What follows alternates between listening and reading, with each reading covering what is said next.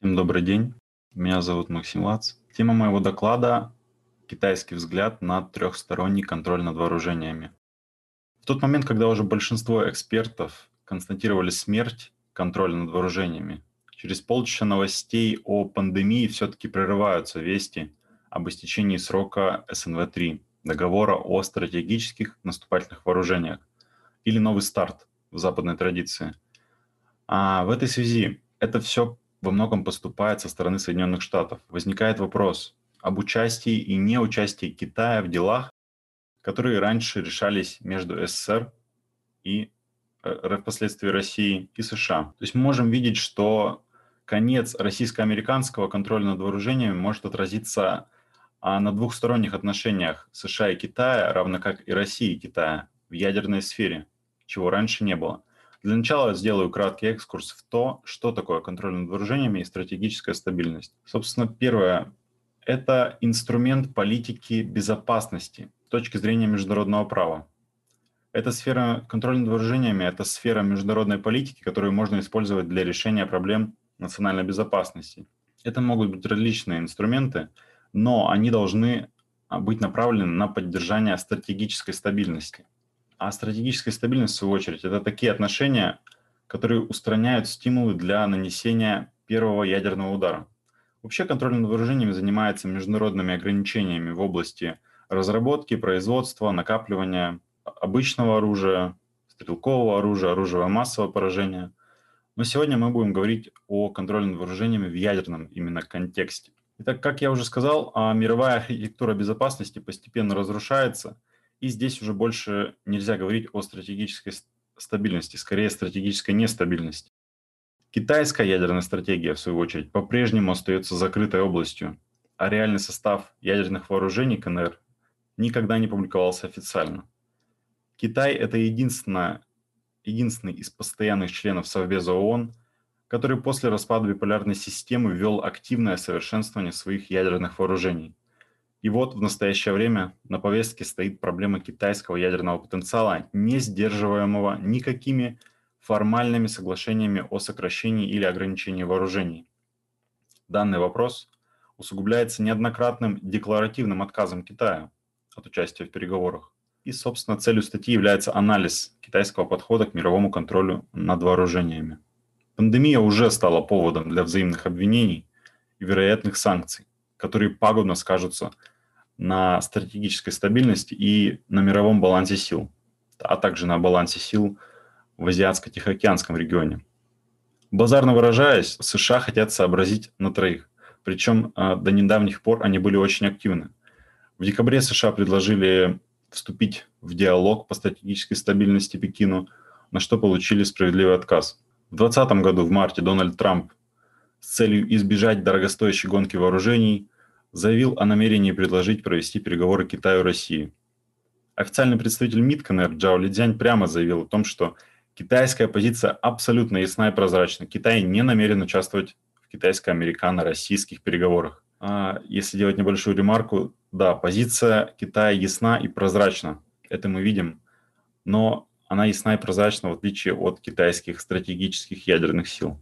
Подключение КНР к ограничению вооружений теперь является, теперь является условием согласия Вашингтона на новый договор.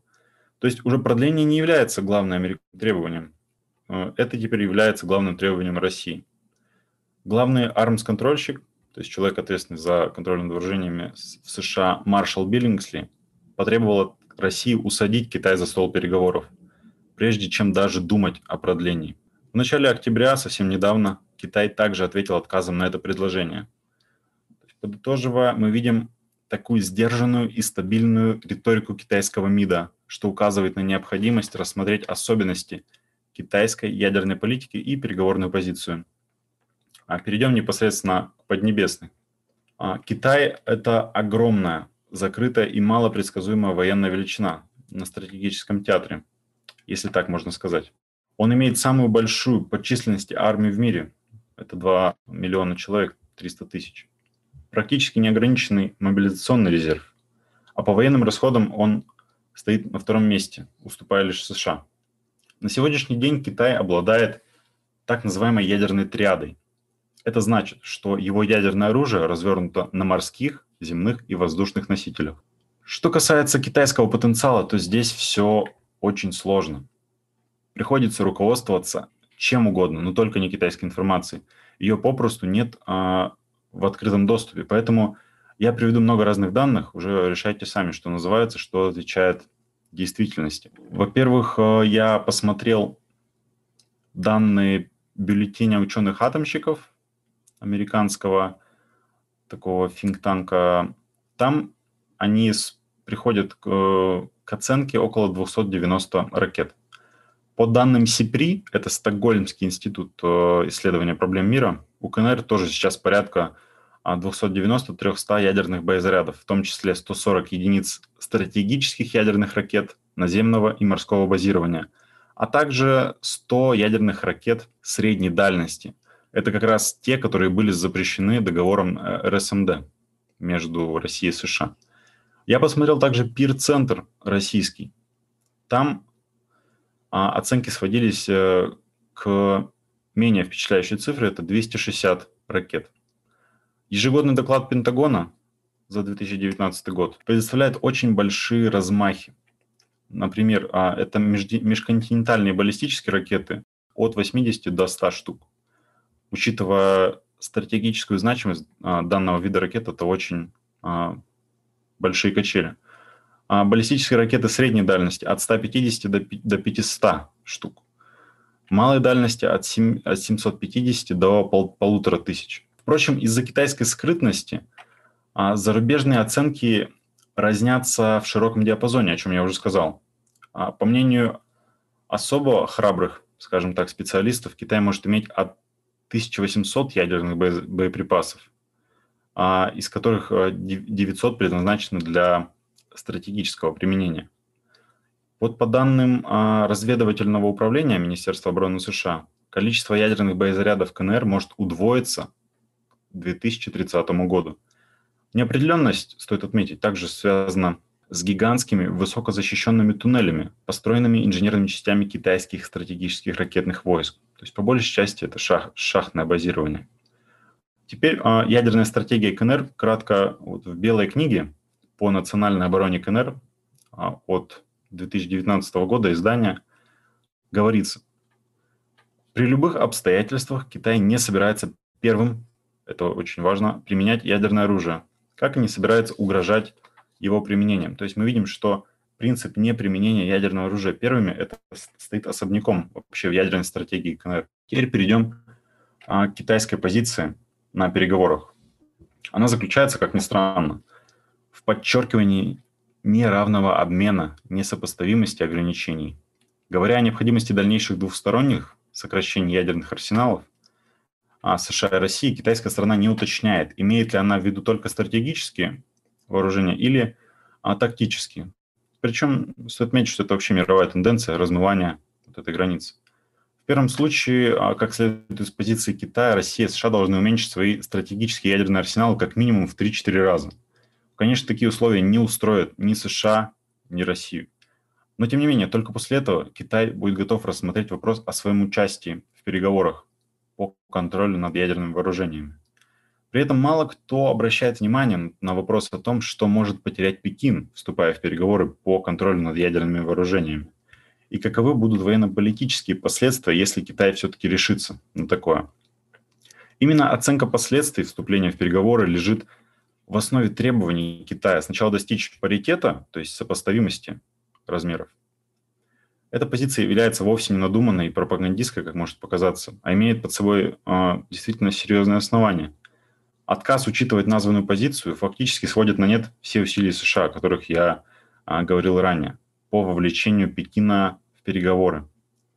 На позицию Пекина по данному вопросу, вероятно, сказывается также нежелание открыть информацию о своих ядерных силах, которая, может быть, как считают за рубежом, продемонстрировал бы куда больше ядерный потенциал.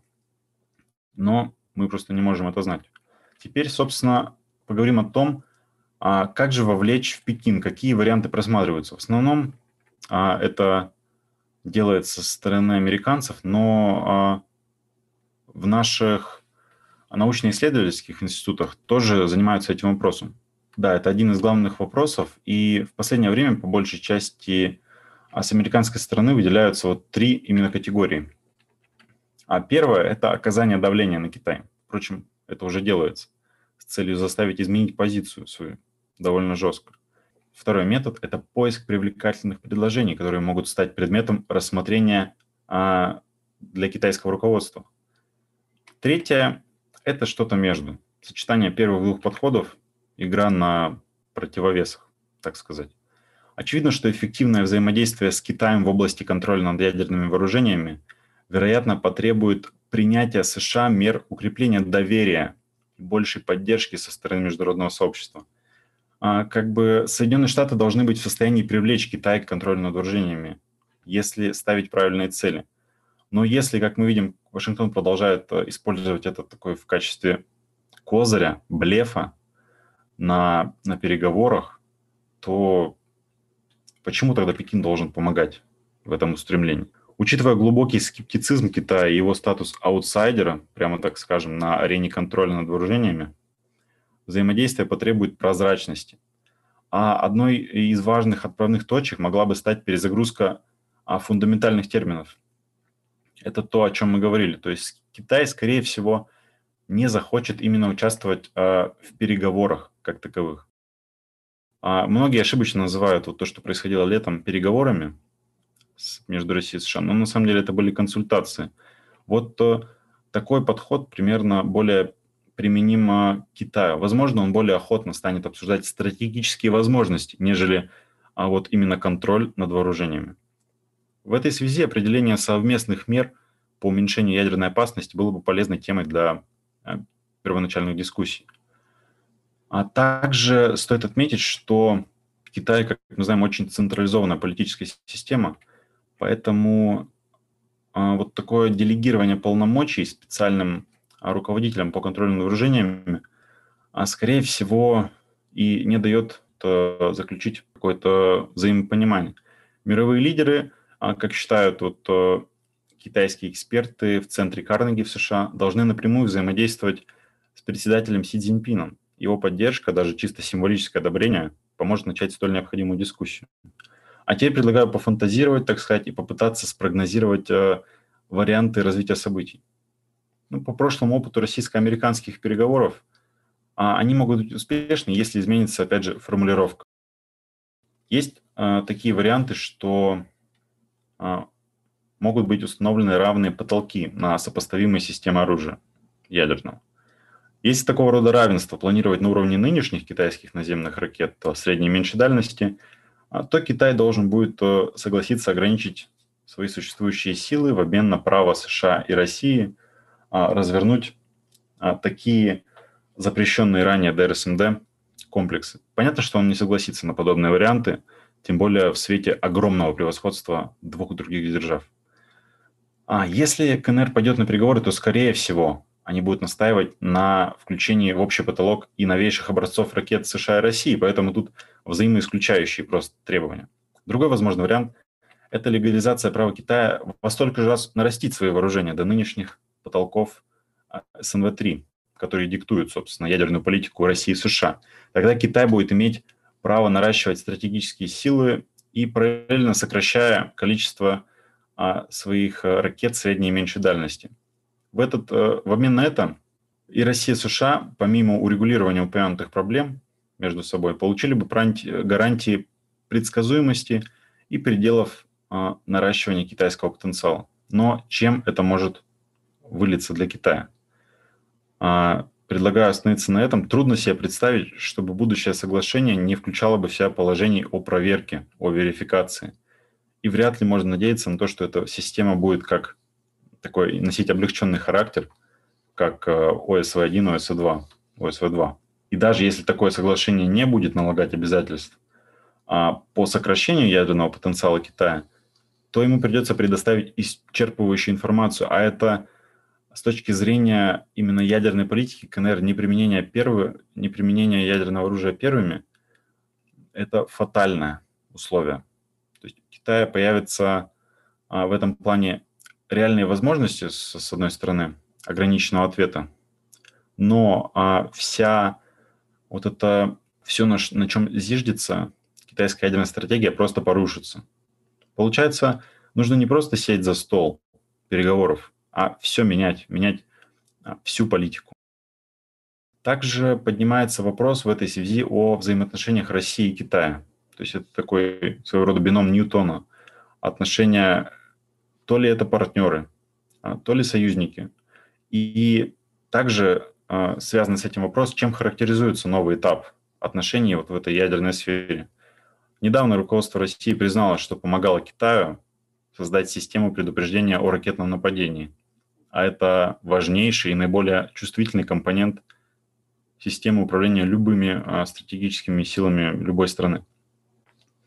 А ныне стороны постоянно объявляют друг друга стратегическими партнерами, однако все-таки они не являются такими, как, э, как это делают в НАТО, союзники.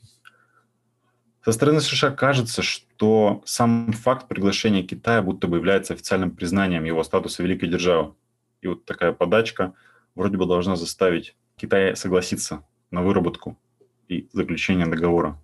Согласие Китая на вступление все-таки скорее кажется утопией для большинства экспертов. Считается это маловероятным. Тем не менее, имеет смысл попытаться ответить на ряд вопросов о том, какие решения могут быть приняты китайским руководством в случае, если ему все-таки придется а, сделать уступку. Если делать заключение, то Китаю а, гораздо проще отказаться от переговоров на данный момент по контролю над ядерными вооружениями. Потому что э, это иначе это будет несерьезно.